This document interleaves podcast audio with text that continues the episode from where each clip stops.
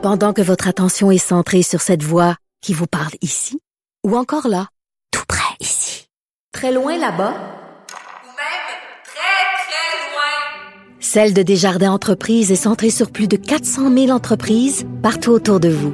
Depuis plus de 120 ans, nos équipes dédiées accompagnent les entrepreneurs d'ici à chaque étape pour qu'ils puissent rester centrés sur ce qui compte, la croissance de leur entreprise. Bon, on poursuit un petit peu plus loin la réflexion par rapport à ce test des valeurs que devra devront hein, passer euh, les immigrants euh, travailleurs euh, très bientôt ceux qui veulent venir habiter au Québec. J'en parle avec Marina Doucerin qui est professeure chercheur en psychologie sociale et culturelle à l'UQAM. Bonjour madame Doucerin. Bonjour. Écoutez, quand vous voyez une politique comme ça être mise en place par le gouvernement du Québec, ça vous fait réagir?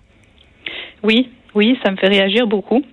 Euh, parce que euh, à la lumière de tout ce que on voit dans la littérature en psychologie sociale, ça ne semble pas être de bon augure. Ben c'est ça, parce que vous, vous vous intéressez particulièrement euh, dans le cadre de vos recherches aux mécanismes psychologiques et sociaux qui facilitent l'intégration des immigrants dans une nouvelle société, pas nécessairement la société québécoise, mais quand on voit des mesures comme ça, j'en parlais tantôt, il y a des gens qui, vont même jusqu'à parler d'assimilation. Est-ce qu'on parle d'immigration, de politique d'assimilation? Il me semble que c'est de moins en moins clair. Oui, oui, oui, absolument. Et euh, en fait, un, problème important, je pense, d'un test comme ça, c'est au-delà de ce qu'on va mesurer, puis on pourrait en parler. Il y a un message qui est envoyé. Donc euh, même c'est quoi ce message-là il y a un impact symbolique. Le message est que euh, euh, qu'on n'est pas forcément bienvenu, qu'on est différent des autres. Il y a un message d'exclusivité. Mm. Et puis malheureusement, ce qu'on sait, c'est que plus le message dominant, c'est justement un message comme ça d'exclusion ou de non-inclusion, et eh bien plus les gens ont de la difficulté à s'intégrer. Mais est-ce que c'est de dire, euh, c'est comme si de dire que les valeurs québécoises étaient supérieures? Est-ce que je vous suis? Euh, c'est de dire que les valeurs québécoises sont une porte, euh, une barrière qui permettra aux gens d'entrer ou pas. Donc c'est un message de dire qu'on n'est pas forcément bienvenu de la manière dont on est. Euh, c'est un message euh, comme ça qui impose une sorte de, de barrière et d'exclusion. Mais en même temps, Madame Doucerin, le gouvernement Legault se défend d'exclure des gens en disant, écoutez, si vous coulez, entre guillemets, ce test-là, vous pourrez passer un cours, vous aurez une deuxième chance de vous reprendre. Euh, oui, mais le message reste le même. Hmm. Imaginez euh, une situation analogue où euh, on donnait à des parents potentiels un test sur les pratiques parentales souhaitables avant de leur donner l'autorisation de tomber enceinte. Ben on le fait quand même quand il est question d'adoption. Absolument. Mais toujours est-il que ça reste un message exclusif. Et euh, ce qui favorise l'intégration des immigrants, c'est plutôt un message de, de, soutien. Donc de mettre en place des, des, mesures qui vont les aider une fois sur une fois en place à s'intégrer dans la société québécoise. Mais parlons-en. message exclusif. Oui. Parlons-en justement. Euh, allons là. Est-ce que vous pouvez nous aider à comprendre justement les difficultés qui se présentent aux immigrants qui arrivent chez nous? Euh, je peux vous aider à les comprendre. Je peux, je peux me baser sur ce que mes recherches euh, ont pu montrer. Euh, ce que j'ai pu voir dans toutes les études que j'ai pu faire auprès d'immigrants de différents groupes, c'est que les gens arrivent avec une grande volonté d'intégration. La plupart, ils veulent s'intégrer, ils veulent faire des amis locaux, etc. Fait que l'idée là, qu'ils arrivent ici avec leur voile, puis qu'ils veulent nous imposer leurs valeurs, puis leur religion, c'est un mythe. Euh, oui, pas mal, oui. Oui, je vous dirais que j'ai une étude récente justement auprès d'immigrants du Maghreb, dont la, grosse, grosse, grosse majorité euh, sont musulmans. Mhm.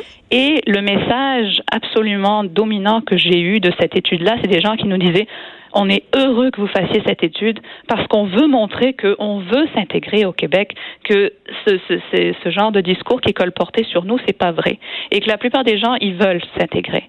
Et euh, par contre, qu'ils rencontrent beaucoup de difficultés à le faire. Donc, je pense que c'est là qu'il y a du travail à faire. Pourquoi ils ont des difficultés? Euh, Une difficulté que j'ai entendue souvent, c'est la difficulté à établir des relations sociales euh, courantes, un petit peu plus euh, intimes avec des gens locaux. Et je pense qu'il y a quelque chose là qui joue un rôle qui, qui est assez important, c'est ce qu'on appelle euh, dans notre jargon l'anxiété intergroupe. C'est-à-dire l'anxiété que les gens ressentent quand on fait affaire avec quelqu'un qui n'est pas comme nous, on n'est pas sûr d'être sur la même longueur d'onde, etc. C'est pour ça qu'on a tendance à se regrouper entre nous quand on va ailleurs. Exactement, exactement. Et je pense que les Québécois euh, du groupe dominant, qui sont établis depuis longtemps ici, ils font, ils ressentent de l'anxiété. Un cas rouge, c'est absolument pas facile de voir quelqu'un de nouveau, de différent, et puis de passer au-delà de cette cette forme d'anxiété, et puis d'aller faire le, le, premier pas, de faire un pas en avant.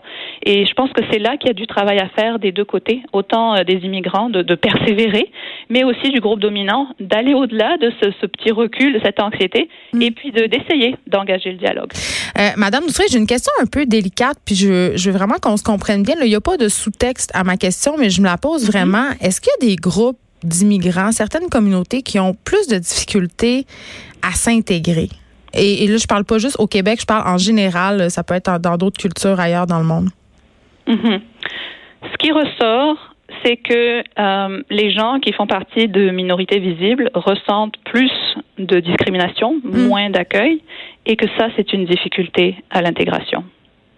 Donc, quand ça paraît qu'on vient pas du pays, c'est plus difficile d'avoir accès aux mêmes opportunités? C'est ce que vous me dites? Oui, parce qu'on se fait sans arrêt euh, ce, ce, thème de oh tu viens pas d'ici, oh tu es différent revient dans chaque interaction. Il y a la, la, question que j'entends très souvent dans des immigrants parler, euh, même par, par, exemple des gens de minorités culturelles qui sont nés au Québec, les parents sont nés au Québec, mais ils ont l'air différents. Donc ils se sont dit oh tu viens d'où? Ben, Je suis québécois, je viens du Québec. Mais ça, on non mais tu viens tu viens vraiment d'où? Euh, qui, qui, qui implique? Non tu tu es pas vraiment d'ici, tu fais pas partie de tu fais pas partie de cette identité-là. Et je pense que c'est un message qui est très difficile à vivre de manière répétée au jour le jour. Surtout quand on fait un effort. Exactement. Donc ce que j'ai ce que j'ai pu voir parmi pas mal de mes participants à, mes études, c'est finalement du découragement au bout d'un certain temps. On essaye, on essaye, on essaye, mais à un moment donné, surtout quand on se retrouve dans des situations où on doit gérer bien d'autres choses, euh, trouver un emploi, trouver un logement, euh, les enfants à l'école, le reste de la vie continue, il y a toutes ces difficultés. Donc à un moment donné, oui, il peut y avoir du découragement. Et là, Madame Doucerin, évidemment, vous avez évoqué les différences physiques, mais parlons un peu de la langue euh, dans ce fameux test, justement, que les immigrants travailleurs auront à passer. Il y a toute la question de la francisation quand on parle de l'immigration ici. Est-ce qu'on fait bien de se concentrer sur cet aspect-là, selon vous? Parce que ça facilite quand même les choses. Là. On va pas se cacher la tête dans le sable. Quand tu es quelque part puis tu parles la langue, déjà là, tu as, plus que la moitié du chemin de fait pour te trouver un emploi. Absolument. La francisation, c'est quelque chose de très important. je, suis absolument d'accord avec ça. Euh, mais encore une fois, il y a des moyens de le soutenir. Et encore une fois, euh, une société d'accueil qui, qui, qui s'engage dans le dialogue avec un immigrant, ça favorise aussi la francisation. Parce que la plupart du temps, euh, les compétences langagières que les gens ils acquièrent, oui, il y a une partie de cours de francisation, etc. Mais la majorité des compétences, c'est sur le terrain, c'est dans le travail, c'est dans la rue, c'est dans les gens autour de nous. Donc, juste pour donner une petite illustration, on se retrouve euh, un groupe, quelqu'un du, du, groupe dominant à mm. l'école et puis quelqu'un qui est immigrant, clairement, ou une minorité visible, puis on voit que la, la, langue n'est pas forcément la, le plus fort en français, mais je pense que on a tous une responsabilité comme francophones d'aller vers ceux qui parlent le français avec plus de difficultés et puis d'engager le dialogue parce que c'est comme ça que le français va s'améliorer euh, au jour le jour. Donc c'est pas en faisant passer un test euh, à nos immigrants euh, en devenir qu'on facilite leur intégration. Qu'est-ce qu'on devrait faire?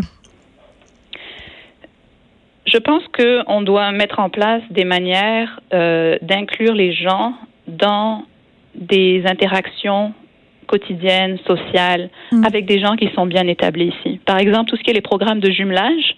Éviter l'effet ghettoisation, là. Exactement, exactement. Je pense que c'est vraiment ça la clé d'une intégration réussie. Parce que premièrement, ça brise l'isolement. C'est quelque chose que j'ai entendu chez beaucoup d'immigrants qui participent à nos études. Un isolement énorme.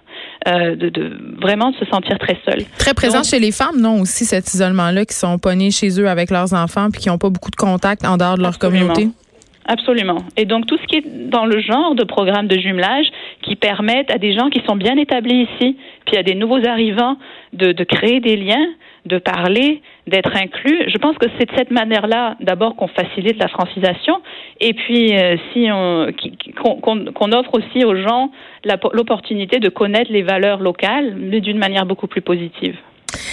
Marina Doucerin, merci. Vous êtes professeure chercheur en psychologie sociale et culturelle à l'UQAM. Je rappelle qu'on vous parlait par rapport à ce nouveau test des valeurs québécoises mis en place par le gouvernement Legault. Merci beaucoup. Merci beaucoup. Au revoir. De 13 à 15, les effrontés. Cube